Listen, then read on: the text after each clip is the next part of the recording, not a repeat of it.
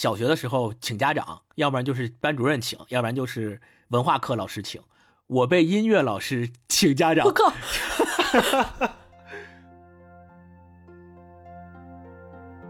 打开一个纪录片时候，你的期待，你是看到一个你未知的真实世界的角落；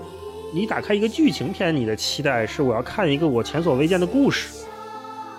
这是我真的就是自做节目以来感觉到身上有义务，而且觉得很荣幸。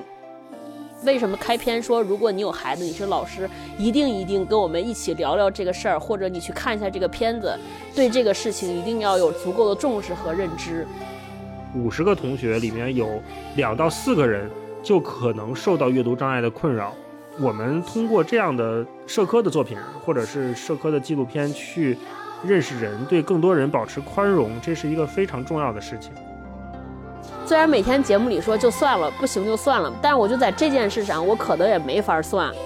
比如说麦克斯韦，还有那个瑞典国王古斯塔夫，他也有阅读障碍。达芬奇。阅读障碍，还有伽利略、毕加索、儒勒·凡尔纳，这都有阅读障碍。儒勒·凡尔纳可是世界上最有名的科幻小说大家好，欢迎来到这一期的文化有限，我是超哥，我是大一，我是星光。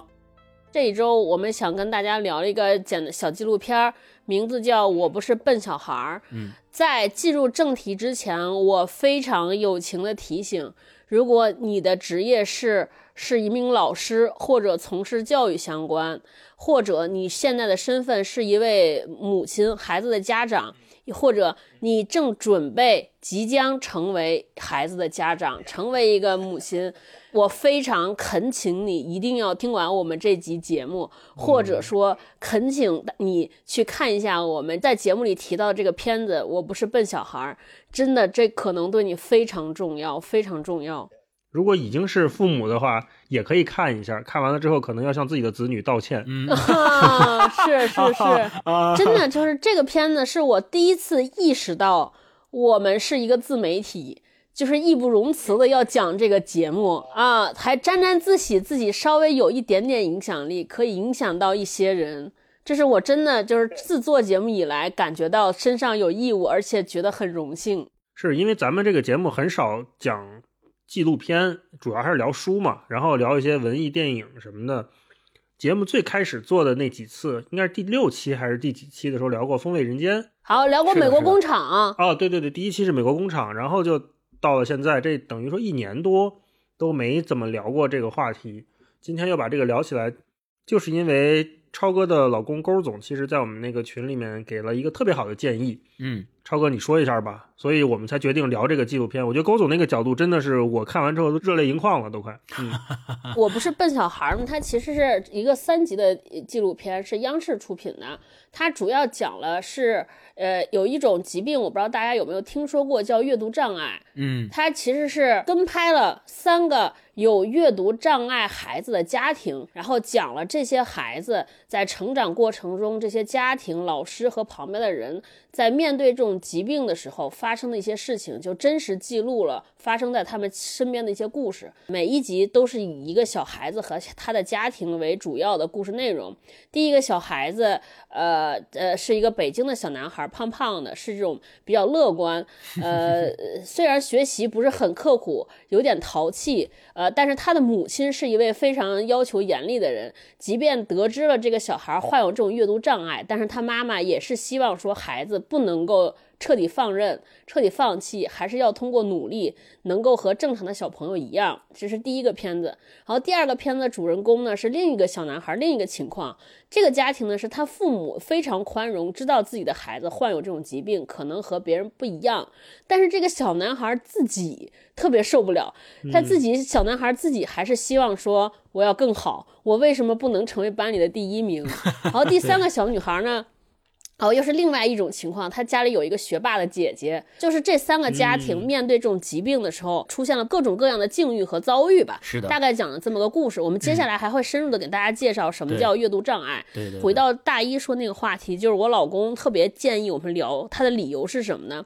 他说，呃，因为阅读障碍呢，它其实就是一种疾病，就是因为认知系统上面的有一点点缺陷。导致了认字和识字的能力有了特别大的严重的缺陷。这个具体的，星光老师给大家讲。就举个例子，文化有限的“限”在我们看来是个左边是一个呃耳刀旁，右边是一个良缺一点，是这这么一个字。但是对于阅读障碍的孩子来说，它是个镜像的字体，或者说这这个也可能是一个上下结构的字体。这个不是他本能主观的不认真，就是他的生理结构决定了他看到的字就是这样。是的，所以就造成了这些孩子阅读非常困难啊。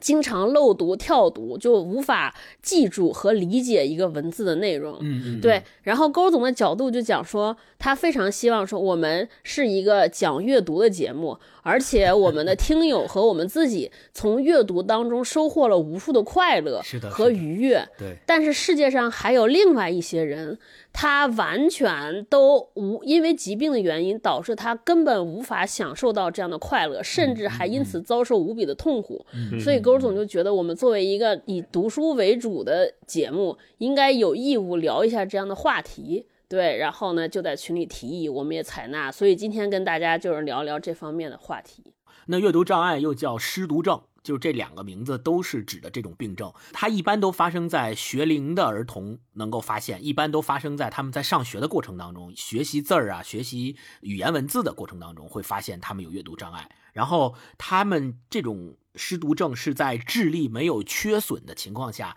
对于阅读或者是书写文字有困难的一种症状的统称叫阅读障碍。那么这种症状的严重程度实际上是因人而异的。我们在呃。一会儿要说到的纪录片里面看到这三个孩子，实际上他们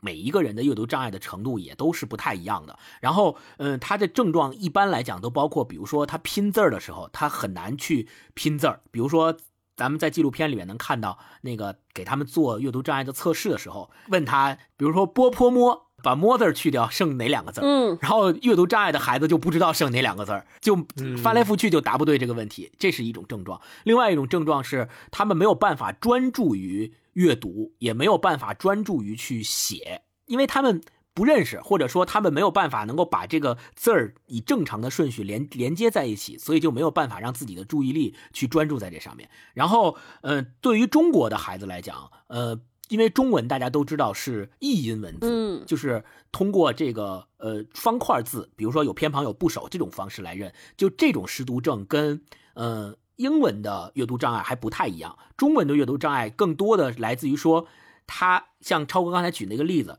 两个字儿有两部分组成，它很可能把左右部分变成上下部分，上下部分变成左右部分，它会有这种颠倒。但是英文一般来讲，英文的阅读障碍存在于它的拼音，就是有一些。呃，外国的孩子他在学习英文的时候，他拼不对他那个字儿，他就没有办法发出正确的发音。比如我们在学英文的时候都学过这个音标，对吧？我们可以，即便不认识这个英文单词，我们通过音标、通过元音辅音的这种学习，也能够大致拼出来它的发音。但是阅读障碍的孩子是拼不出来的，对，所以这个就是阅读障碍的一些呃。常见的症状，那怎么样去帮助他们呢？我们在纪录片里面也能看到一些方法，比如说，对于那些容易看，就是我们说白了叫看串行的孩子，就是因为有些人他看这个他一行一行阅读的时候，他很容易分不清楚上下行，所以就会导致他读不了这个字儿。那一般来讲，他们会老师们会让他们读书的时候，会把这个行间距拉大。刻意的拉大，这样的话就让他们能够分清楚上下行，这是一种办法。另一种办法是采取一些辅助的道具，比如说把字放大，然后呢，用些尺子把前面和后面的字儿压住，这样的话就让他只读那一个字，不会让其他的字来干扰他对这个字的认识。对，就是通过这种方式来缓解他们这种阅读障碍。但是我一定要指出的是，阅读障碍这种病是没有办法根治的。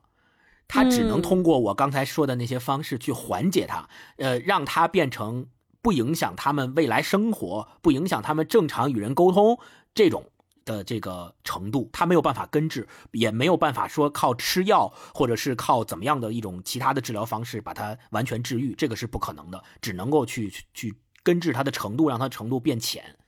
这个是我介绍阅读障碍。对，而且这个纪录片特别打动我们的是，每一集的开篇都会出来一行字幕，说这个阅读障碍的患病率是百分之五到百分之八，其实这个比率非常高。刚才我跟大老师算了一下，也就是比如说有一亿儿童里边有五百到八百万的人都会患有这个疾病，而且它是先天的。嗯，而且你是到小学的时候才可能会发现，如果孩子不识字儿、不上学，你是完全发现不了的。人他们智力很正常，甚至有的孩子非常聪明，对吧？呃，发现不了，呃，这就造成了说，呃，很多家长当孩子开始上学的时候，发现孩子不认识字儿。很多人、老师、家长都会误以为说这个孩子是笨、不爱学习、偷懒儿、不努力，这就是造成了好多悲剧发生的原因。对就我们看第三集里边这个小女孩儿。她自己本身很努力，但是因为有阅读障碍，所以呢，他每次考试只能考三四十分。大家想想，上小学，其他的小孩可能都是双百，有一个小姑娘每天考三四十，然后老师就会叫家长，而且会说一些呃很很有侮辱性的话。这个家长呢，叫叫着给老师解释，拿着诊断书去和老师沟通。但因为老师也没有听说过这种病，就认为说孩子学习不努力就算了，你们怎么做家长呢？还在帮孩子开脱。所以呢，这就是我们说一定要在节目里跟大家聊聊这件事儿的原因。首先就是这个病症的发病率，其实在医学上还算是很高的。第二呢，就是这个病可能因为其他呃其因因为现在这个事情的不普及，导致了它不会不会像比如说抑郁症啊，或者像自闭儿童啊，现在像这些病呢，可能已经慢慢的被我们大多数人都知知道了、接受了。那这个病呢？呃就因为它不不普不普及，像我们三个可能也是看这个片子才知道这么深，因为不了解，所以不懂得，就会造成一些特别不好的悲剧，有可能也会迁怒孩子不了解或者误解。所以我们说，一定在为什么开篇说，如果你有孩子，你是老师，一定一定跟我们一起聊聊这个事儿，或者你去看一下这个片子，对这个事情一定要有足够的重重视和认知。嗯，百分之五到八的这个概率，在我们日常生活里面已经是非常高了。非常高，可能因为我们现在都是成年人，所以咱们对这个的感受不多。但是如果你把这个比例换算到一个我们小学的时候上的课、上的班里面的话，五十个同学里面有两到四个人就可能受到阅读障碍的困扰。那这个困扰就表现为刚才超哥和星光介绍的，可能别的小朋友都八九十分，甚至都考双百，但是他就是三四十分。我想到，可能我们每个人的生活或者是学学习的过程当中，身边都有这样的同学。我也曾经对他们产生过误解，觉得你们是不是就是笨呐、是不是就是你就调皮啊，不努力，不想学习啊？你怎么就学不会呢？为什么别人会，别人都行，你不行？这是一个特别嗯常用的话术、对，啊。所以看到这个比例的时候，我是非常震惊的，然后也深深的反思了自己啊。星光，我看这个片儿的时候，感觉我就回想起我上小学的时候，班里头总有一些呃落后的，排名在倒数的那几个小朋友，他们我看不出来他们有任何的问题，他们也不傻，然后外外表上也跟任何人没有差别，然后同时他们都很活泼，最多就是可能不太守纪律，然后对，玩起来跟正常人一样一样的，但是他们学习成绩确实很差，然后老师啊、同学对这件事儿也都没辙。每次发布成绩的时候，也都会对他们进行一些或明显或不明显的冷嘲热讽之类的这种事情。嗯，这个时候我看纪录片的时候，我就想到他们，我说如果那个时候他们就是有阅读障碍的人。那我们对他们是不是太苛刻了？我们那个时候的这种做法，对他们而言简直就是一种，我觉得就是一种压迫。对，那但是我们大家都不知道他们是这样，我们只是觉得他们不好好学习，他们懒，他们笨。对我觉得就是我自己是亲身有这种感受的。这也是我为什么特别同意说咱们一起来做这个选题，包括去聊很多纪录片的时候，我觉得都是非常好的，让我们认识这个世界的一个途径。如果不是这个纪录片三集拍下来，我们了解了这个东西，我可能一辈子都不会对阅读障碍这件事情有好奇、感兴趣，都不会。所以大老师好像看完之后还去看了一本书，对吗？嗯想看没看完，就叫分心不是我的错，那个是讲注意力缺失的。嗯嗯啊、嗯就很多人，就包括刚才星光说的，就我们民间叫多动症啊，或者是说他集中精神很困难，不是说这个人不专心，是另外一种跟阅读障碍不一样的，它就是一种另外的精神上的缺陷，或者是精神上的疾病。那这种病也是很难根治的，所以我们通过这样的社科的作品，或者是社科的纪录片去认识人，对更多人保持宽容，这是一个非常重要的事情。没错，嗯呃，大老师刚刚说的多动症那个是还有注意力缺失这件事儿，其实罗永浩老师就是注意力缺失的，就他就自己本身就有这个病，所以很多时候我们会觉得说，哎，这个人好像性格有点古怪，或者是这个人怎么。就是这么不合群儿或怎么样，我们会对人家有一些价值或者是评价，但是我们不知道的是，背后也许人家有那种，就是他自己也没有办法克服的这种疾病存在。就像我们很多时候我们说，也这个人有抑郁症，或者是这个人有一些心理上的问题，那往往再往前倒很很很长时间的时候，我们对这个东西没有一个正确的认知，我们就会觉得你这人有病，你你你你抑郁症算什么病啊？你就是心情。觉得你这个人性格有问题，对你这个性格有问题，心窄，老往坏处想。对对，没错，总是会用这样的方式去判断这件事儿，但实际上这件事儿远比我们想象的要复杂，远比我们想象的要深要难没，错而尤其是对于当事人而言就更加难。当我们知道了这件事情的这个背后的这些事情之后，我们就会对他们有更深一份的同情，并且我们会想办法怎么样去帮助他，而不是会像以前那样简单的判断他们。对我觉得这个是最嗯重要的一件事情。而且像星光说的，像罗永浩就是一个我们认识的名人，他有明显的这方面的困扰。其实，在阅读障碍上面，也有很多人是我们知道的非常有伟大成就的人，没错他们也有这样的疾病，比如说爱因斯坦，是吧？咱们那个纪录片里也举了例子，说他可，能就是个小爱因斯坦呢，对吧？啊，对，是是没错。就我我可以简单列举一下历史上已经被证实有阅读障碍的人的名单，我我只是部分，只是说一些大家耳熟能详的，说出来可能都会吓你一跳。比如说麦克斯韦，就是提出麦克斯韦方程的那个麦克斯韦，我们初高中的时候疯狂背他写的方程式，那样的人有有有有阅读障碍，然后还有那个瑞典国王古斯塔夫，他也有阅读障碍，但他是国王。哦然后还有谁是有阅读障碍？达芬奇阅读障碍，能想象吗？然后法拉第阅读障碍，就是提出电磁理论的那个法拉第，还有伽利略，嗯，啊，就往再往后说，大家都会觉得这些人竟然都有阅读障碍。毕加索也有阅读障碍，哦 然后儒勒·凡尔纳这都有阅读障碍。儒勒·凡尔纳可是世界上最有名的科幻小说家，还有更近更近一些的人，大家认识汤姆·克鲁斯也有阅读障碍。嚯，对，所以还有包括嗯基努·里维斯，《黑客帝国》，他们都有阅读障碍。所以我说，就是这些人，他们恰恰证明了我们不应该用我们之前的那种视角和眼光去判断他们。他们也许就是天才，只是说在。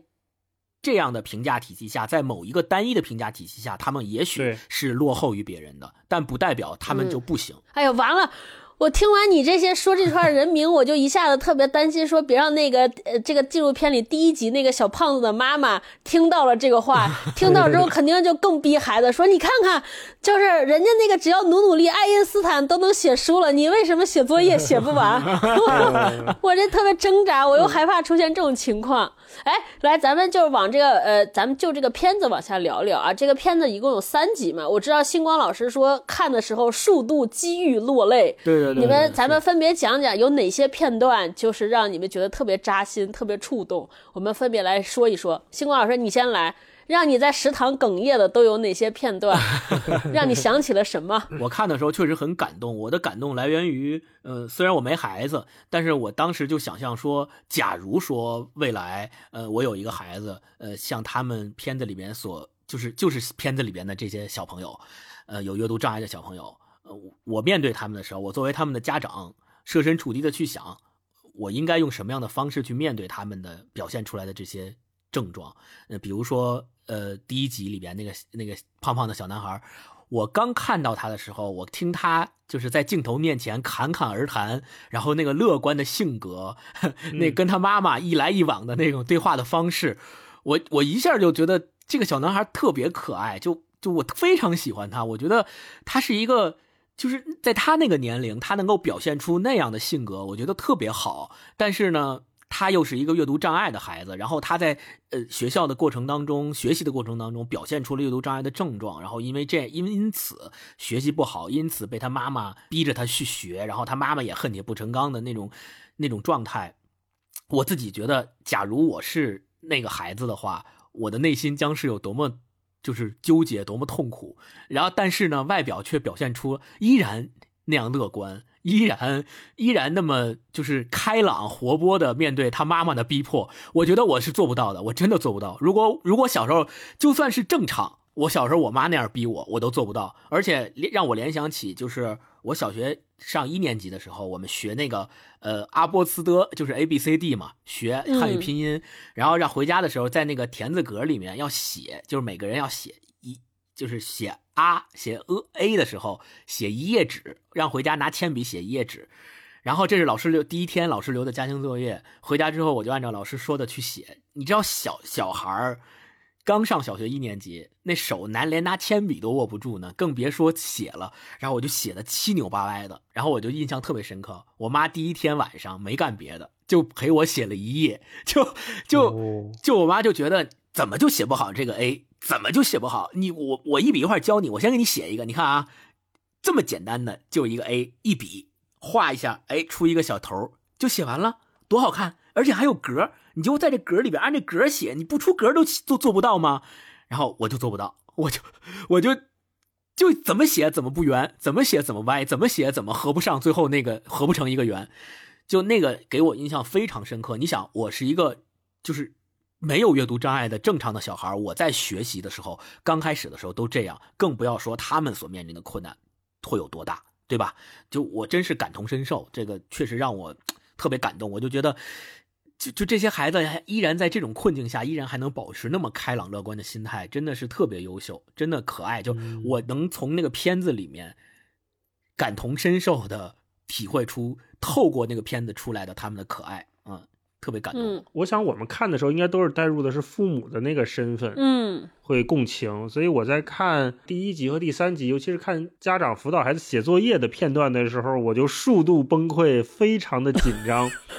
尤其是第三集里面那个小女孩，呃，是她爸妈一起给她辅导作业。我好像不知道为什么啊，现在家庭里好像都是妈妈会比较严格，好像爸爸是那个打圆场的角色。对，他们家也是这样的。小女孩那场戏应该是他妈已经刚训完她，他妈已经情绪崩溃了，去歇着去了，换他爸上。他爸过来半安慰、半威胁、半逼迫的说：“你这得好好写呀！你看你妈是不是刚把你卷子撕了？你是不是想让我把你卷子也撕了呀？你要不想写，你就出去玩去，是吧？啊，那你你你要不写，你别这趴着呀！你这趴着干嘛呢？你你到底是弄是不弄？你要想玩就玩去。我就看那几分钟啊，我都焦虑的不行，就想如果我是这个家长，我得。每天面对这样的情况，每天这样的话，我得不下说十遍一百遍，我还得像耐着性子，像电影里面他们这个对话的方式去跟孩子软磨硬泡，然后孩子也没法跟你去怎么去合理的去表达，或者孩子只能是默默的接受这一切。在看这个的过程当中，我是非常难过的。还有一个细节就是说，这几个家庭他们都是。条件还不错的家庭，嗯，是吧？我们从这个纪录片里面能看到，他们的家庭有的甚至还是，呃，可能是住的复式，住的别墅，上下学都是车接车送。看到他们大概是在这种大城市里面，可能在北京，是吧？他有这种辅导和医疗的条件去应对他们的困境，他们还面临这么多问题。那如果是我们把这百分之五到八放到全中国的青少年儿童里面去看的话，那是得有上千万、上百万的人，那如果扩散到他们家庭的话，那就是上千万的更多的人，上亿可能是的家庭都在面临这样的困扰，上亿的人，没错，身边肯定有一个人，他身边是有这样的问题的。对，那他们当没有这些好的条件、好的经济基础、物质基础，还有身边的这些医疗设施、医疗的知识、医疗的讯息来帮助他们的时候，那他们面临的。挑战是太大太大了，那种压力是我们这种幸运的人可能是很难想象的。嗯，没错，嗯，没错。所以在这个过程当中，我是看又看又越看越难受，而且刚才像星光说，这个东西它很难根治。嗯，所以它就等于说给了这些孩子们一个更更残酷的选择，就是你要么成为一个失败的人，要么你必须成为天才。这种话术也是蛮可怕的，因为你想我。确信，我们现在身边的人，我们认识的看似正常的成年人，肯定也有阅读障碍的。只不过说，可能在这么多年的他的经历当中，他可以把这个东西或者隐藏起来，或者从他的日常生活中，他能有一个新的成年人的方式去克服它。我们是看不到的，但是在这些孩子眼中，他们的未来只有两个可能，一个是成为爱因斯坦，一个是成为被人嘲笑的差生。他看不到一个中间的状态。我想，如果更好的话是什么？就是这个片子能不能再邀请一些曾经有阅读障碍，或者是现在还有阅读障碍的成年人，他就是一个我们看上去的正常人，像咱们普通的人，他不要那么高，不要动不动就美国总统，动不动就罗勒凡尔纳，对吧？跟这些孩子有一个对话，说：“你看，叔叔，我当年也是阅读障碍，或者我现在还有阅读障碍，但是我也有了自己的家庭，对吧？我也有了自己的孩子。”我也有了体面的工作，我可以把自己和家庭照顾得很好。如果能给这些孩子有这样的引导和教育的话，他们会不会更轻松一点？他们的家长会不会更释然一点？这是我在看这个片子在想的问题。对，说的过程中，我可以给大家补充一个信息，呃，就这些患有阅读障碍的小孩子，在完成作业的过程中，这个状态是非常痛苦的。为什么呢？就首先，因为他们的病症。导致了他们认字和理解字面的意思有非常大的困难和障碍，所以呢，他们就会有非常大的挫败感。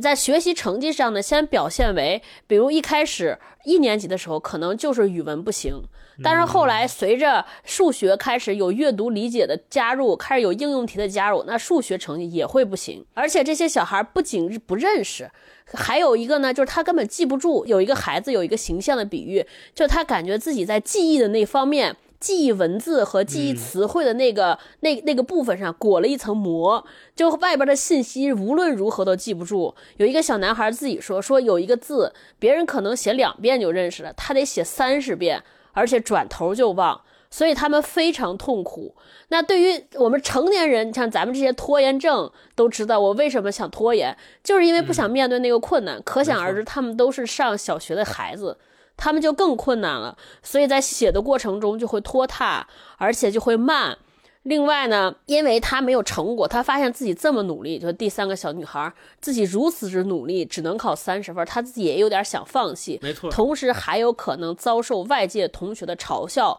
老师的呃这个责难，所以他们就融入集体越来越困难，甚至有一些人表现出非常严重的厌学情绪。这也就是因此为什么就说每一个这个片子里边讲说每一个这个阅读障碍症患者背后。都有一个破碎或者即将破碎的家庭。比如说，第一个，第一个节目里边讲那个小小男孩说，爸爸妈妈，小孩孩子到三年级的时候，感觉马上就要离婚了，因为有一个人是希望孩子，呃，能够像健康人一样，就会肯定会 push，肯定会逼。那另一个家长呢，肯定会有站在反方，就是觉得你应该对孩子宽容一些，他孩子有病吗？你干嘛要这样？对，所以就难免出现这些摩擦。和和冲突，就导致了这个家庭环境也一直在紧张。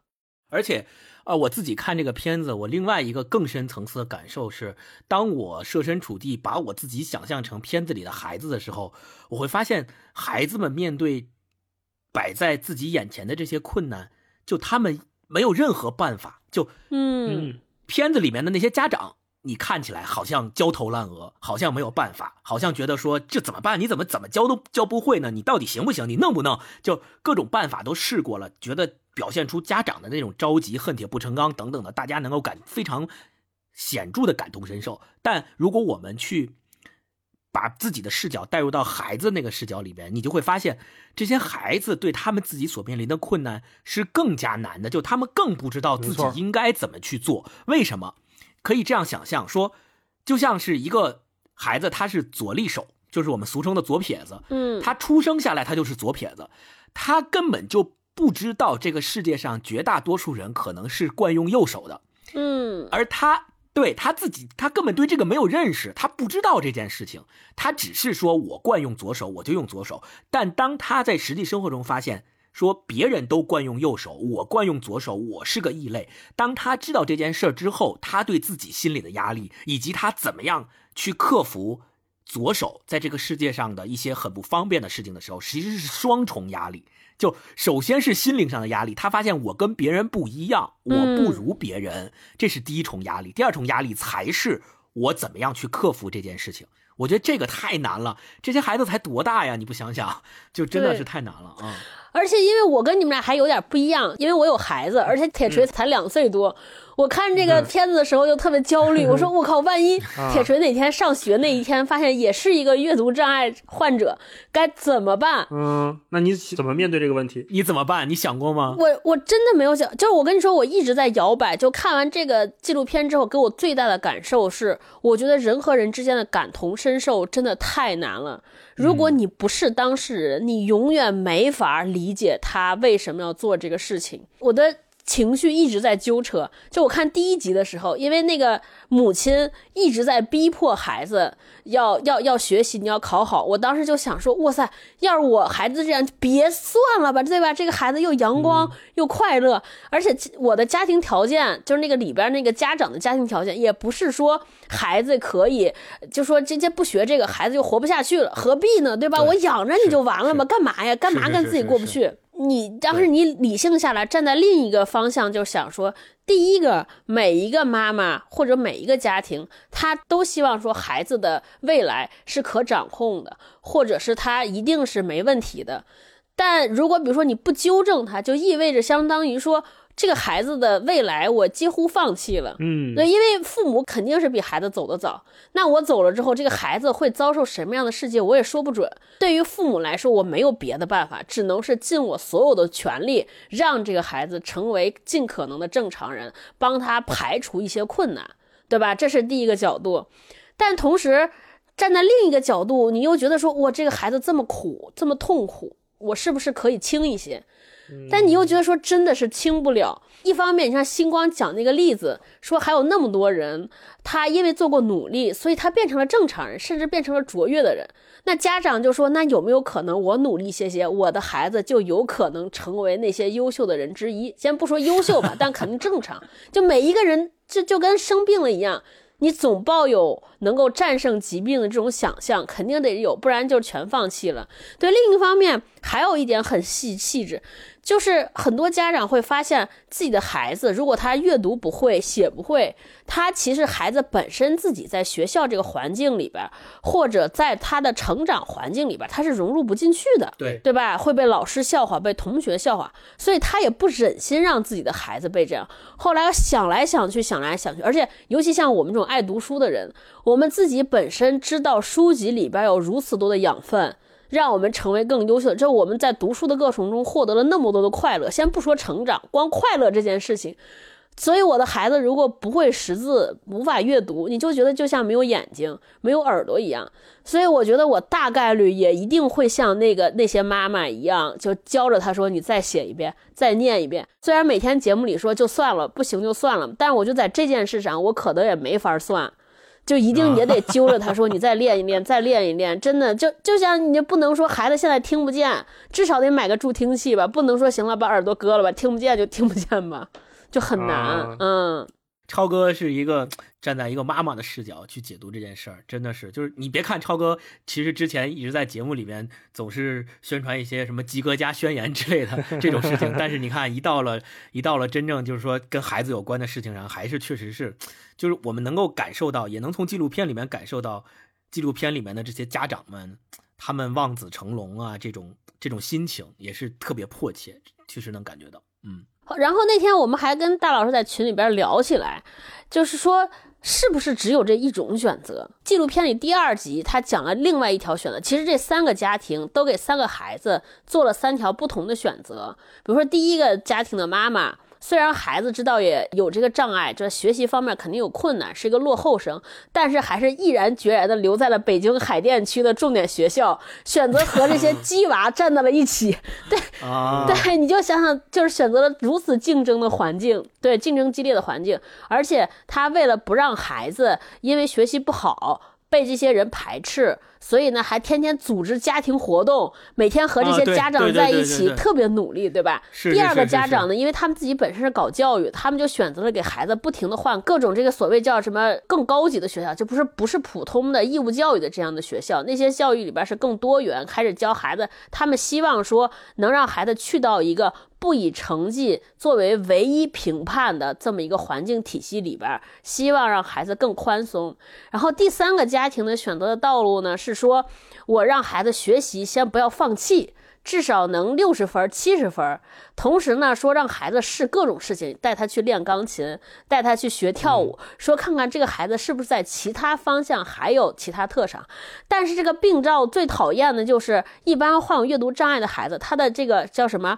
小动作，就是小肌肉群，就他做一些细微的动作也会有问题，所以他的平衡能力、他的肢体协调能力也会受影响，也就意味着他跳舞、弹钢琴也不行。对，所以我就特别想问问大老师这种。又既学过音乐，还是从海淀成长起来的学生，对？假如比如说你的孩子是这样，或者你是这样的孩子，你会怎么办？啊，我看这个电影的时候，我有在考虑这个问题。可是我真的觉得，看这些父母已经做得很好了，他们已经把他们能做的所有的都做了，可是这个问题还是很难解决，所以我一直在逃避这个问题。我。想到这儿我就停止了，因为我跟霹雳目前也没有小孩嘛，所以就没有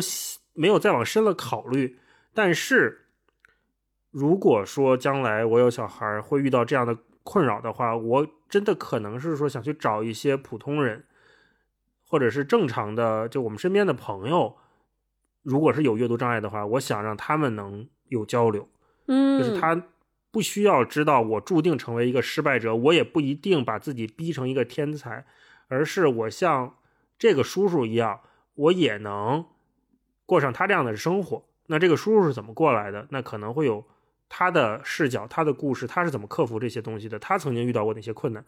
这个视角的之间的沟通是更能共情的，更能互相理解的。他比一个心理咨询的大夫跟你讲这个事情，我觉得更有说服力。所以。我很有可能去寻求这样的帮助。嗯嗯，我有一个问题啊，我想问你们俩，就是你们在呃像纪录片里面的那些孩子们那么大岁数的时候，你们有没有过在学校也好，还是在学校外也好，就是学习的过程当中有没有某一个学科或者是某一方面的技能或者是知识，就是跟他们一样，怎么学也掌握不了？当然。也不一定是由于这个阅读障碍啊，他们是因为有阅读障碍。嗯，就是你们两个人在成长的过程当中有没有遇到过这种 情况？我数学障碍，我 我数学障碍到这几年我还做噩梦呢。每次做噩梦只有一个主题，就是考数学考试要考了不会，一个数学一个物理。这个病就是在上大学的时候落下的。这个听我们之前节目的朋友都知道，我这个高数从大一开始挂科，挂到大四都没没过，最后补考才过的。所以那段时间。我身边的朋友，因为北京的分很低嘛，我考到学校去，其实我是在我们班里不算是基本功或者学习成绩好的，绝对算不上，而且算是排排后面的。所以我身边都是那些什么山东考来的啊，江苏考来的啊，这些我感觉智商都非常高，然后他们基本功又学得很扎实的小伙伴所以他们学高数，他们学什么材料力学，什么弄个什么。计算什么功啊？计算什么这那的函数，他们好像很顺就完成了。然后我每次我都想不明白这个事儿，就那个抽象思维 似乎在我脑子里无法形成一个连续的东西，我理解不了什么微分、积分那些。我我是看了这个纪录片之后，我才回想我是不是在某些方面就已经到头了，就是我的那个认知啊，就到高中数学的天花板，我这个基因就上不去。啊，我那个，我这个基因的顶头就是高中物理就极限了，就是物理最后一道大题就是我的天花板，不会再往上走了。再往上我真的上不去。你说我上大学的时候，我那么受挂科的困扰，我是没学吗？我也真的努力学，我很我是会认真的去上自习，当然听课就确实逃课啊，那那确实也是有做的不到的地方，但是在 但是在要求。补考和要要挂科面临挂科的这个面前，我还是会认真去学的，可是真的学不明白。这就让我回想到我小时候，我爸带我学奥数火的那个过程。我发现我这个从小可能还真的是文科会比较好，因为比如说英语和语文，我从来没有认真的去努力过，就是老师教什么我就学什么，然后考的还都不错啊，都能考到中上等。可是。什么数学、物理这些，就是尤其是到了大学之后学理工科，真的发现我再努力都上不去。小时候学什么鸡兔同笼啊，学什么 这个追那个，那个追这个呀。对对对，人一步是狗三步。对，狗对，就是类似于这样的奥数的题，我是真的算不明白的，我也不知道我为什么要算它，然后去解答它的过程，我也没有任何的成就感，就算算出来了，我也没有任何成就感，啊，这是我的困扰。我是通过这个纪录片，我认识到了我是有天花板的，我就到那儿了，我不要再努力了，可以了。你当时是怎么战胜的，或者说你当时是怎么放弃的？通过作弊达到的呀，通过了，这爆料了，就是通过作弊通过了考试，然后就及格就得了呗，六十分万岁嘛。嗯，真的是没办法。为什么绝望或者是做噩梦？是因为我没辙。我已经努力了，我去呃老师那儿，就是因为我们都挂科了嘛，老师会给我们晚上开补习课，去老师那儿上课，啊然后呢也会去上自习做题，也会问我身边物理学的特别好的，说你给我讲讲这题怎么回事儿。人家三言两语给我讲明白了，讲讲完了，讲完了之后我再再来一遍，我又不明白了。我就想，那是不是我真的就智商不如人家？就是人家比我聪明，我比人家笨呗。我当时是拿这个来安慰我自己的。嗯但是现在我在想，如果比如说科技再发展十年，对吧？有什么数学障碍症，我一定要去诊诊断一下我自己，看我是不是这方面确实是不行。嗯，给自己一个说法 啊。嗯，星星光的你有吗？哦，我有，我我太有了，那个你是啥？我我平时就是文化课部分都没什么问题，语文、数学从小学的时候就还不错，排名在前列。但是我唯一不好不会的就是乐器，就是这个乐器是啥呢？不是像大一老师那种，就是自己主动去学的那种乐器，也不是比如参加学校的管乐团或者是民乐团去学的那种乐器，是我们以前小学的时候上音乐课，我们吹竖笛，就每一个人会发一个竖笛。然后吹竖笛，吹竖笛的目的是啥呢？就是比如你学在音乐课上学一首歌的时候，老师先会教你那个曲儿，教教你那个谱子，然后你按照拿那个竖笛从头到尾把那个谱子一个一个拾下来，然后给它吹吹熟练了，就是每一个人都能够用竖笛把这谱子吹熟练了，相当于这首歌就学完了，然后大家再加上词儿再唱，是这样的一个过程。每一个人都要买一个竖笛，每一个人都要学，并且期末考试每个学期的期末考试都要考竖笛。但是我自打有竖笛这个东西开始，我的期末考试竖笛的部分就没及过格，就就是你给我一个曲子，我也跟着大家一起学哆来咪发嗦拉西哆，但是我就吹不了。就我这个手吧，就是比如说他那个有谱子吧，先是什么哆来咪什么，这它有顺序的。我按这个顺序吹到第五个第五个音、第六个音，我就不知道第七个音手该往哪儿摆了，不知道这手该摁哪个摁哪个，读哪个眼儿，放哪个眼儿，我就不知道了。就怎么练怎么不行，就后来实在没办法了。音乐老师，你知道吧？就是你们两个，我不知道有没有这个经历啊。嗯小学的时候请家长，要不然就是班主任请，要不然就嗯是嗯文化课老师请。嗯，对，我天天被请音，嗯，我被音乐老师请家长，请家长。你们两个没有这经历吧？我有这经历，被音乐老师请家长，就是我妈都懵了，就是学校里消息都懵了，就是我我我回家跟我妈说说吧，那个明天音乐老师叫你去一趟，我妈懵了，我妈说是是是是什么老师？说音乐老师，说因为你音乐课不守纪律了，我说没有，说那为什么音乐老师叫我去啊？说因为我竖笛吹的不好，然后我妈就特别无语，说一竖笛你有什么可不会吹的？别的小孩都会吹。然后第二天就去了见音乐老师。音乐老师你知道吗？音乐老师见我妈第一句话问的是啥？问的是你们家孩子语文、数学成绩怎么样？然后我妈一下就被问懵了。我妈就说挺好的呀，班里能排前十。然后音乐老师说是吗？说那还挺意外的。说但是就是音乐老师的理论是，竖笛吹不好的孩子，一般文化课成绩也不好，就大部分情况是这样的。但是我不是，就是我正好是相反的，就我竖笛怎么吹都不会，但是文化课成绩没问题。就是因为这个印象我特别深刻，就是被音乐老师请家长这件事儿。然后哦直到直到小学六年级，就是我们吹竖笛是从二年级开始吹，吹四年，直到小学六年级，我都没有学会吹竖笛。你知道，就可见有多笨，哦就真的是不会，就怎么也不会。所以我特别特别佩服那些学乐器的，像大一老师这样的，就是从小就学乐器，掌握一门乐器，然后拉的特别好，还考级什么的。我就不行，真不行。嗯，可能也是因为那个时候的原因吧，到现在我对音乐的品味一直很低，就我听不太出来什么什么音乐特别好听，什么音乐不好听，就进我耳朵的，我觉得都差不多，就跟上次咱聊的那一样。但是星光老师唱歌是不跑调的，唱 KTV 是好听的。呃，对，而而且啊，我还没说完，就是我不会吹竖笛，不会吹口琴，吹的不行。然后我不认五线谱，哦，五线谱谁也不认，太难了我。也不认识啊。老师一点一点教，怎么教我都不认。然后呢，简谱最开始的时候也是不认的，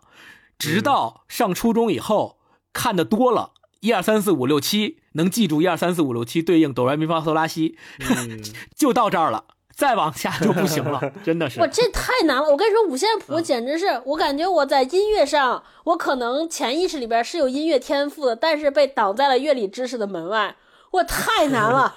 哎，我当时，当时我们我中考的时候，因为我成绩老浮动，所以老师呢就是企图说让我去报个兴趣班儿，就是呃看看能不能走音乐特长生这条路，有点加分儿什么的。就是因为他们对我学习成绩不自信嘛，我说那行吧，试试吧，对吧？然后就去学乐理知识。真的，那个简直是我噩梦。我说这怎么是乐理？这不就是数学吗？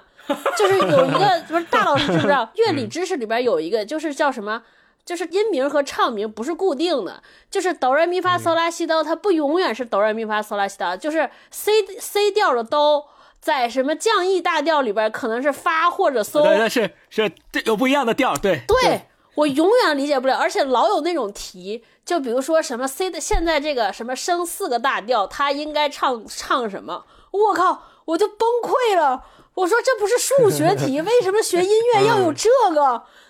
然后我永远也算不明白，永远也算不明白中间什么几度音，然后还有什么和弦那些，然后我就每一次都要撕本儿，每一次都要撕本儿。我一开始以为，我一直觉得自己是个特别聪明的人，我说，哎，是不是这个老师不行，讲的不行，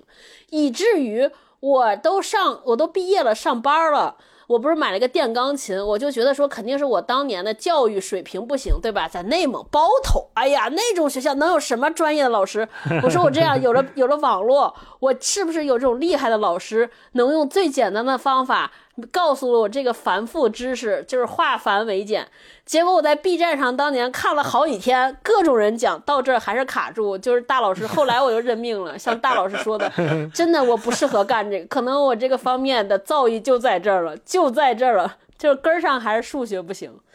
还有一个噩梦就是跑步，我不知道你们俩有没有这种，我不知道为什么我一个这么不爱运动的人，每次就是上的学校都特别重视体育。清华就不用说了，简直像变态一样。就是别的学校好像是学生都考都都是女生跑八百，男生跑一千五，我们是女生跑一千五，男生跑三千，而且学分儿、哦学分是四分儿。我们最我一学新闻的，我们新闻史这种必修课才四分儿。就是体育占四分儿，挂不了，就是天天，然后特别绝望。就是这个真的，我一开始以为说我每天锻炼锻炼就能跑，但是发现根本不是。就这个跑步这个事情也是跟身体条件有关系的。我们中学的时候还测短跑，我短跑更差，就是短跑是讲究爆发力的，就跑百米，爆发力我永我根本没有什么爆发力为零。然后就永远及格不了，永远及格不了，这个是我心头的噩梦，以至于我上高中的时候终于不用不用短跑了。为了弥补我的创伤，后来我的男朋友是搞短跑，我找了一个专门搞百米的男朋友 来报复这件事情，可见我有多可怕。其实包括我们这些正常的孩子、正常人在成长的过程当中，也是会遭受到来自于不同方面的很多不如别人的地方的，甚至于远远不如别人。就你怎么学都学不会，就像这个纪录片里的那些有阅读障碍的孩子一样，家长觉得你怎么就不会？这这么简单，怎么就怎么教也教不会？就就懒啊，是笨是懒啊，就有这种方式。所以那你看咱们这样的正常人。就是现在我们所认为的社会的正常人都在成长的过程当中有过这样的经历，那我相信可能绝大部分人都跟我们有差不多相同的经历，就是在某一方面总会出现这样那样不如别人的地方。嗯，所以这个片子也给了我一个教训：永远不要用自己的标准去要求别人。就是你不知道对方经历了什么，也许在你看来是及格能力范围的事儿，对于对方来说就是已经是能力的极值。对，我觉得就是这个事情给我一个特别大的重视。对，所以如果是听众朋友听到这儿的话，也可以给我们留留言，就是说你想到了，你小时候有没有什么 像我们这种啊，就是数学死活学不会，口琴死活吹不明白，跑步死活及不了格的 啊经历，也可以在留言区跟我们分享分享，大家一起抱团取暖啊，说不定就能找到你的抱团取暖环节。对，找到你的同命人。嗯，刚才跟大家聊了很多这个，呃，我不是笨小孩，就是跟阅读障碍相关的这个话题。为了能让这个纪录片效果更佳，我们还配合服用了其他的一剂药，嗯也是另一个纪录片 B 站自制的，叫《小小少年》。我们说，哎，这样对比着看，尤其开着弹幕对比着看，可能会收到奇效。对，那个小小少年呢，他是介绍了另外一群年轻人。如果说那个我不是笨小孩儿，他记录的是这些先天有一些缺陷的不完美的孩子。那那边小小少年呢，讲的是另一群人，这些孩子呢，就是被大家发现他们有天赋异禀的才华，小而且从小被小天才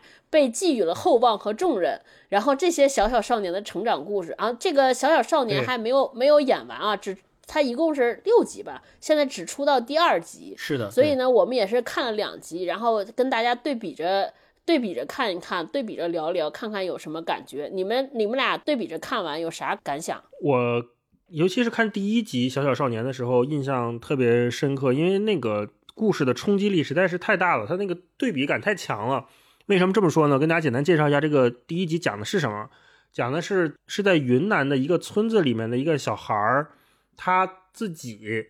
就对舞蹈非常感兴趣，然后可能是看着手机上的短视频，或者是看着什么网络上的视频，他就自己会做很多已经是专业芭蕾舞演员能做的姿势，身体也非常的身体条件很好，就很柔软啊，然后腿叭能抬特别高，然后弯各种是吧，就特别厉害。然后呢，他被一个北京舞蹈学院的老师发现了啊，说 就是一个小天才，是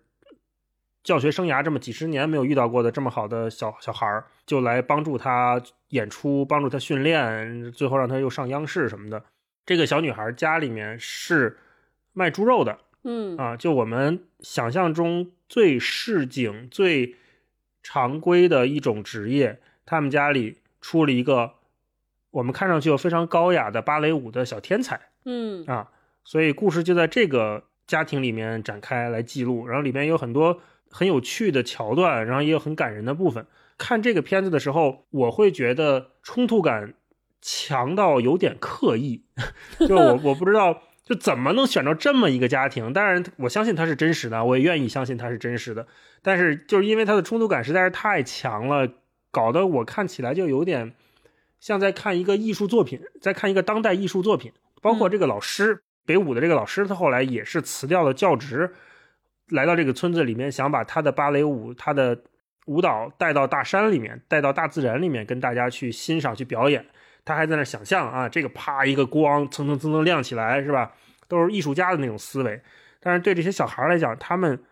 就是一个目的，就是我要上大学，我要走出去，我我想我喜欢跳舞啊，讲这么一个故事。就如果说对比着看是什么感觉的话，我是觉得《小小少年》里面的孩子，首先是非常幸运的，嗯他可以说是最幸运的一个人了。他有这样的爱好，他有这样的天赋，他又遇到了这样的我们说叫伯乐吧，啊，他能把自己的东西发挥出来，和我不是笨小孩儿里面的小孩儿相比，他们可能面临的是完全不一样的生活。嗯，也是我们这些普通人无法体验的生活，因为我们从来没有一个人，起码咱们仨没有一个人从小就被认认为是小神童啊、嗯小天才都没有，那些都是存在于电视上，什么哈佛女孩刘亦婷啊这样的故事。对，所以看《小小少年》这个纪录片的时候，我觉得啊、原来一个小千里马或者一个小璞玉，他是这么成长起来的，给了我一个新的认知这个世界的方式吧。嗯，嗯星光感觉怎么样？这两个片子虽然记录了不同的两种孩子，浮在表面上看，这两个群体实际上是八竿子打不着的，相当于是嗯完全分开的两种群体。但是我在对比看这两个片子的时候，我有同样的感动。这种同样的感动来源于一个点，什么点呢？就是不论是有先天的疾病，还是在某一方面有过人的天赋，这两种孩子他们都有身上都有一种蓬勃的生命力。这种生命力是最让我感动的部分，嗯就是一个中年人羡慕孩子身上的活力和生命力。我看的时候一直浮现在我眼前的，就是几乎从那个画面里要往外蹦的，就三个字叫少年感。就、啊对我我我我觉得这种感觉是以我现在的年龄往回看他们的那个少年时代，再联想起我的少年时代的时候，我也许有一种向往，有一种回忆，对吧？就是这种情绪交织着，我能从他们身上感觉到那种特别努力、特别勃发的那种生命力、少年感在这里面。这种底层的这种东西，我觉得是相通的，特别感动我。这是这是第一个感动我的点。第二个点是，我能够感觉到他们这两部分孩子的家长对他们的期望和对他们的培养，呃，都是百分之百的，都是全力以赴的。这一点也特别感动我，就是不管我的孩子是有阅读障碍也好，我愿意陪着你，我愿意不管是用什么样的方式，也许是严厉的，也许是温和的，也许是恨铁不成钢的，但是我愿意把我的全部都倾注在你身上，让你与你一起去克服这个疾病带给你的困难。这是这是那个呃，我不是笨小孩，那小小少年就是。你别看那个小云，他妈妈就是个杀猪的，他爸就是一个跑长途汽车的。但是那个北京的老师来到他们家说：“那个你放心，你的孩子将来就交给我了。”就是他爸爸站起来给那个老师敬酒那一段，真的是特别感动，我都快流眼泪了。就是，就你能感觉到一个父亲，他知道他没有办法给他女儿一个非常好的条件，但是有人能够给他女儿非常好的条件，他他的那种托付，他的那种。全然的全力以赴，说你你你需要什么，我都可以去做，就是那种感觉，这这真的是让我特别感动。我觉得这这个相通的点是我对这两部片子的一个特别大的感触。我有一部分跟星光很像，我觉得这两个片子里边的孩子都是最幸福的孩子。就即便第一个片子里边的这些小朋友，他先天生理上患有一些无法治愈的治愈的缺陷，但至少他们的家庭意识到了。而且接纳了他们，还采取非常积极的方法在应对这件事情，而且有经济条件和能力帮助他们克服这件事情，我觉得都非常幸福。嗯，呃，然后第二个片子里边那更不用说了，就也是举家，就这个片子名字叫纳铎云，就纳铎是一个小女孩出生的地址，云南在那个村子，对。对，云南纳铎，然后大家都认为这是纳铎杨丽萍这个小孩，然后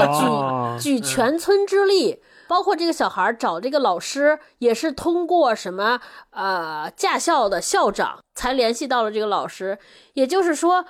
他从小是被关注，而且被正确的保护、正确的引导，甚至是得到了最好的引导。我觉得这些都是特别幸运的人。嗯，对对对对。同时呢，我又觉得说，嗯，就是我们这一代孩子，就是这些年轻人。他是最幸运的，也可能是有一点点不舒服的，因为就意味着所有人的焦点和关注点都在这些孩子的身上。反正就我自己成长的经历看来，就是我比较庆幸的，就是呃，我爸我妈对我的教育从小就他还是给我留了很大的缝隙。虽然他们希望我成才，对我要求也比较严，但是呢，呃，可能就是因为我爸工作也很忙。我妈呢，精力有限，就还是给我留下了非常大富裕的空间，让我去调皮捣蛋，然后干自己的事情。就是大概是有每天可能有百分之四十的时间是能够呼吸，是能够溜号，干点其他的事儿。对，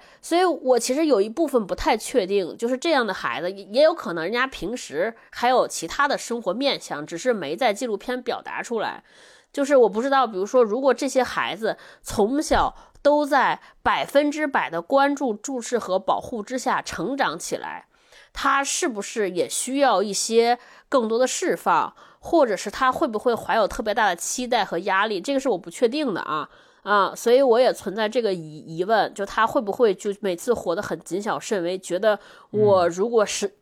有有一点不努力。如果有一点做的不好，就会让其他人失望。我不知道会不会给他们培养出这样的心态啊？这个我不确认。嗯，这就是我当时看这个片子的疑问。我印象非常深刻的就是，我特别想说几个这两个片子一些特别的点，给我留下深刻印象的、感动的那些地方。嗯，就第一个给我感动的，就是《小小少年》里面他们呃穿上民族的服装，然后在田野、在田间地头那个把杆儿，就是。芭蕾舞的把杆然后他们在那块表演，然后他们几个人站成一排，然后在田间地头唱歌，然后那那个感觉是让我觉得，就我跟大一老师，我们还在群里面，我们还聊来着，大一老师也说说这种才是真正的艺术，就是这个东西才叫艺术，就我们才能从这里面发现原来我们所惯常脑海里边的那些唱歌跳舞的东西，只有在那样的场景下、那样的环境下，你才知道原来是这么美，与自然结合的这么好。对，这个是特别感动我的。另外一个感动我的就是小云在，嗯，就是他要给自己搭一个练功房，然后搭一个练功房去山上捡木头，然后他自己扛木头，就那块就是特别感动我，就真的是。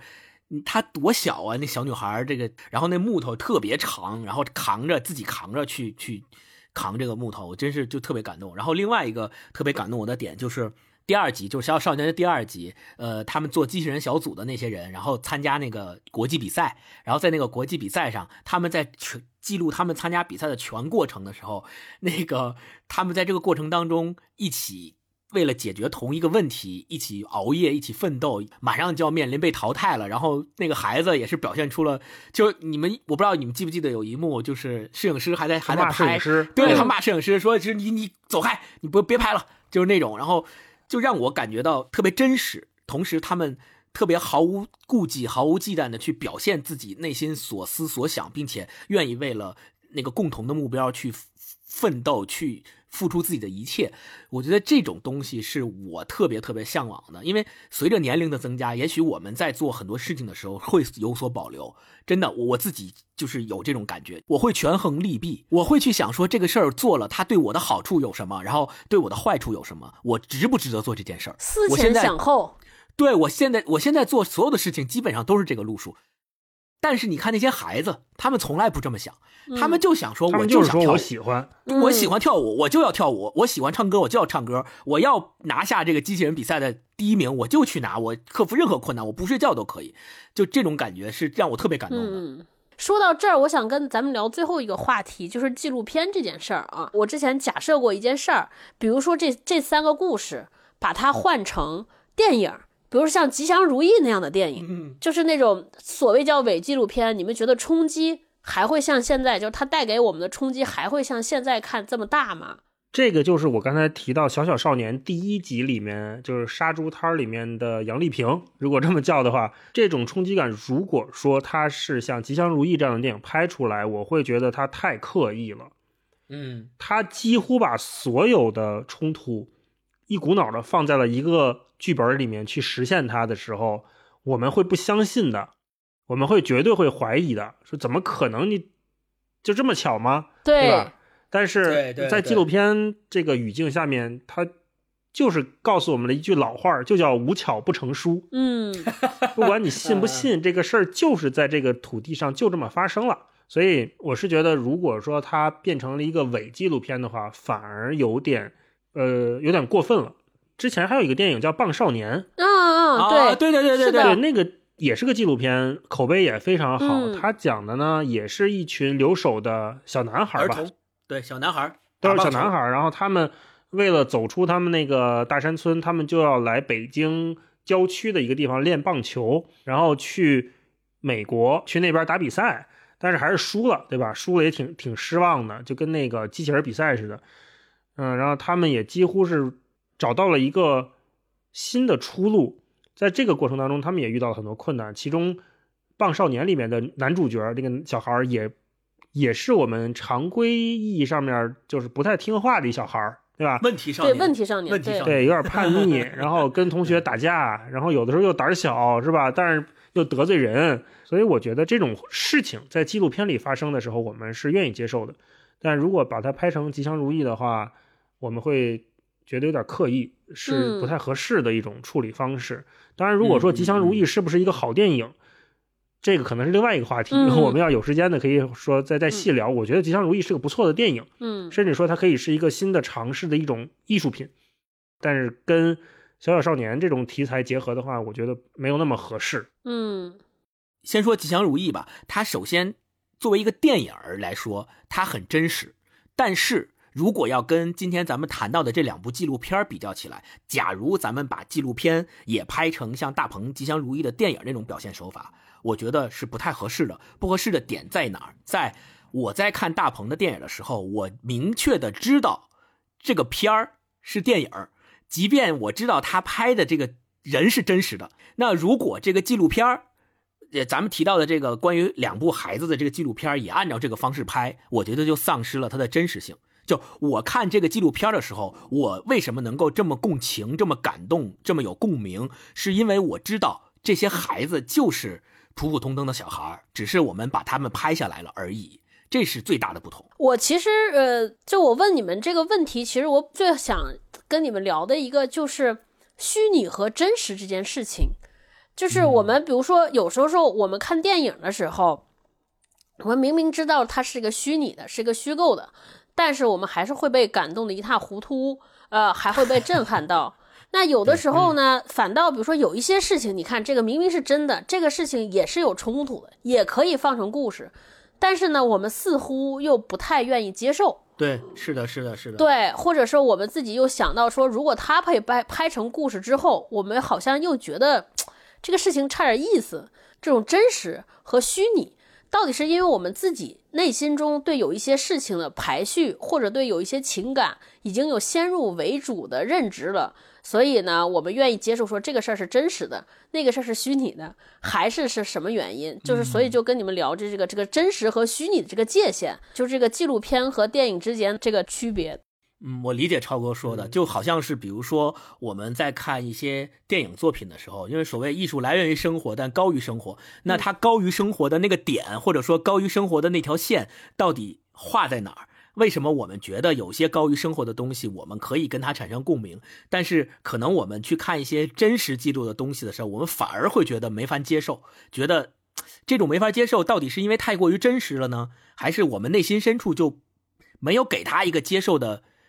接受的状态，所以没有办法接受呢。对我，我我能理解这个事儿。超哥刚才提的先入为主，这个我想可能是最主要的原因。嗯，你第一时间看到的是什么？这个东西可能就是你认为它比较合适的表达介质，嗯，表达的媒介和手段。如果第一次我们看的是大鹏拍的纪录片拍的三舅，那我们也可能会认为它是一个很好的纪录片啊。如果说我们第一次看到的小云是一个在剧情片里面出现的小女主角的话，同样的设定，我们也许也会觉得它是一个很棒的电影，呃，虚构电影，这有可能。就是为什么说很多改编作品它是有风险的嘛？就是真人真事改编，或者是你通过文学作品改编，还是你第一集之后拍续集，都很难再超越原著。很多时候啊，它不是水平问题，它只是一个观众的第一印象的问题，第一印象很难搬过来。还有一个就是期待的问题，对，就我们在看打开一个纪录片的时候，你的期待，你是看到一个你未知的真实世界的角落；你打开一个剧情片，你的期待是我要看一个我前所未见的故事。对，在这两者期待的不同之下，我们对作品的要求也不一样。你对纪录片，你肯定是要求它真实，对吧？你首先要求它不能作假，甚至说有的时候我看有些纪录片的调色，我会觉得有点过。嗯啊，你比如说。舌尖儿，或者说，呃，超哥很喜欢那个《天时戊戌制》，嗯，我会觉得它调色真的非常精美。但是如果作为一个纪录片的话，我有时候会问自己，它会不会过于精美了？嗯，因为它不是我们看到的那个世界的样子，它太像电影的美感了。但如果说《吉祥如意》，它去调色，它去改变画幅，它去让人有台本，然后推拉摇移，一切都用上的时候，我不会认为它有问题。嗯，因为我知道它是一个虚构。以虚构为主的电影作品，嗯，这方面我是觉得我不是笨小孩比小小少年更接近我喜欢的纪录片的感觉，就是因为我不是笨小孩那个纪录片它更真实，对，它就是我们日常看到这个屋里的颜色，哈，这个屋里的光线，呃，人的状态什么的都很真实。小小少年那个呢，有点过于脱离了真实，在我心中的那个样子，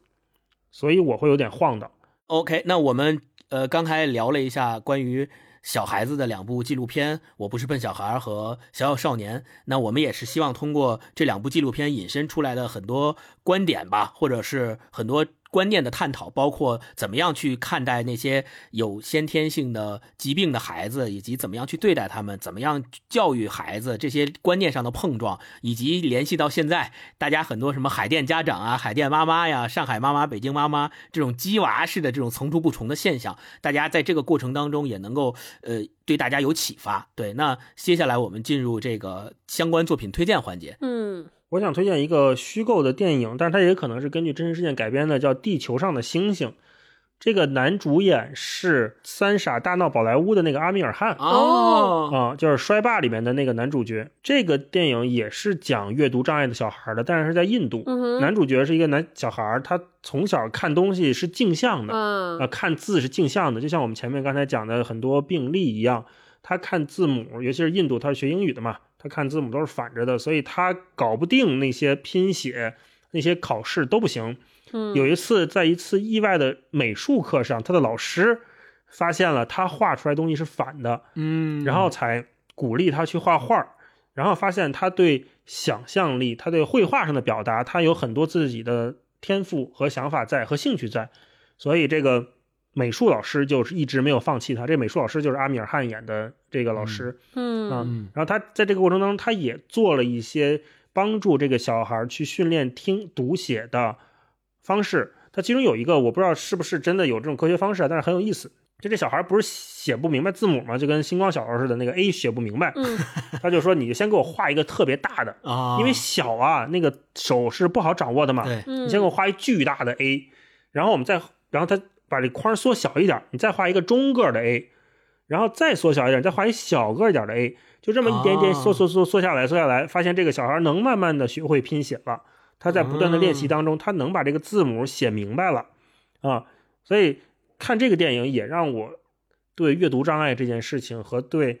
尊重每一个个体和发现他们身上的闪光点这部分给了我很大的启发。我就跟大家分享这个电影吧，叫《地球上的星星》，是二零零七年的一个电影。嗯。你们有没有分享的？那我我推荐一个吧，这个可能嗯有点儿、呃，大多数人已经看过，也是 B 站自制的，就人间人人生第一次，就人、嗯人生第一次，它其实也是嗯。呃，就是他观察了不同的各种各样的群体的各种各样的第一次，比如第一次出生，第一次当父母，然后第一次去幼儿园，第一次上学，第一次上班儿，第一次去走进军营，就很多人生的第一嗯次组成在一起这么一个片段。我是被当时那个宣传片上那一句话呃感动到了。他说：“初来乍到，请多关照。”结合今天我们讲的这个，我不是笨小孩儿，就是人生对我们来说都是第一次，而且也是唯一的一次。对，所以你人生中一一生中遇到的困难也好，遇到的事儿也好，也都是第一次。所以你看我们在片子里边讲的这些孩子、这些老师、这些这些家长，他都是第一次遇到这样的问题，他们都是在第一次来应对。所以我觉得，就是所有的事情对我们来说，对于我的启发就是，我们可能真的是要给自己宽容，给其他人也要宽容。除了多一些耐心，同时也要多一些韧性。就是遇到问题，遇到所有的这些事情之后，就是别着急，慢慢来，肯定会有办法。大家不要对自己 push 的太紧，就是反正就是一辈子，所有事情终将过去，人这一辈子肯定怎么着过也会过完，所以所以别着急，慢慢来。对，这就是我想给大家推荐这个片子的理由。嗯我也给大家推荐一个书吧，呃，这本书就是王朔写的《致女儿书》。啊，嗯为什么推荐这本书呢？也是呃，迎合今天我们聊到的这两部关于孩子的纪录片吧。呃，《致女儿书》是王朔呃写给他女儿的呃书信，嗯、就是用信的方式去写给他女儿。在这个书里面，他给他的女儿交代了说，嗯、他告诉了他的女儿他们家是什么来历，然后他就是王朔自己就是你他爸爸这个女儿的爸爸到底是一个什么样的人，然后以及他内心有一些对女儿的歉意，然后以及内心的一些不为人道的痛苦，这些东西他都事无巨细的在这本书里面讲给了他女儿听。呃嗯，整个的整体的基调就非常真挚，非常深情。我觉得王朔的这本《致女儿书》值得看，是因为我们。以前看王朔的小说，什么我是你爸爸呀，什么这这些小说都有点那种魂不吝的那种嗯那种感觉，觉得是那种北京大院子弟成长起来的，谁谁不服我就拍谁，老有那种魂不吝的感觉，是一种坏小子的感觉。但是我们会发现，这这个坏小子有了女儿以后，就突然变得非常的温柔，特别的柔软，就是淋漓尽致的体现在了这本书里。所以我也推荐给大家。嗯，好呗，那成。嗯我们今天的节目就到这儿，然后再次提醒所有的和进就是所有的可能人生遇到过这样问题的人，去看看这部片子。啊！希望大家人生都过得很好啊！嗯对对，然后就像前面节目里面说的，大家可以聊一聊，在留言区里面聊一聊自己曾经在成长的过程当中，是否也经历过像纪录片里面的那些孩子所经历过的那些困难，天花板时刻，对天花板时刻怎么努力都上不去的那种感觉，对，也可以跟大家分享分享。对，万一正巧有一个人正在经历过同样的折磨，可能就是因为大家的这些话帮助他走过去，帮助他呃更开心、更释然。好呗，那今天就到这儿。最后带一下货啊，我们的酒、我们的 T 都上架了啊！啊想喝酒的、想穿 T 恤的，大家都知道各自去哪儿啊？不知道的可以再问问大家。星光老师会回复你的，嗯，拜拜，那就先这样啊，就这样拜拜拜拜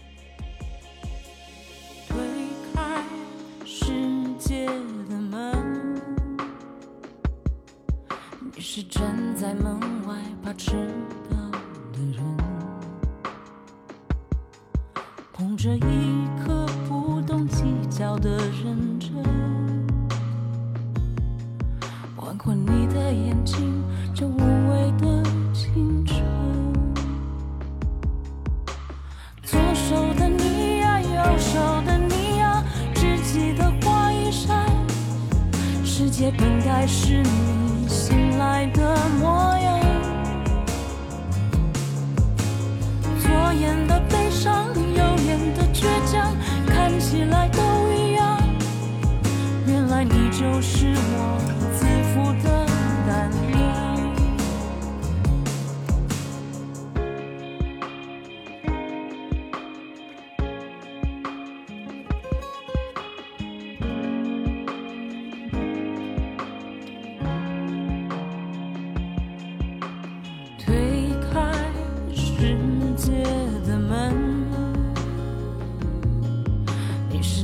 在门外最孤单的人，捧着一颗不懂计较的认真。路过你的时候，时间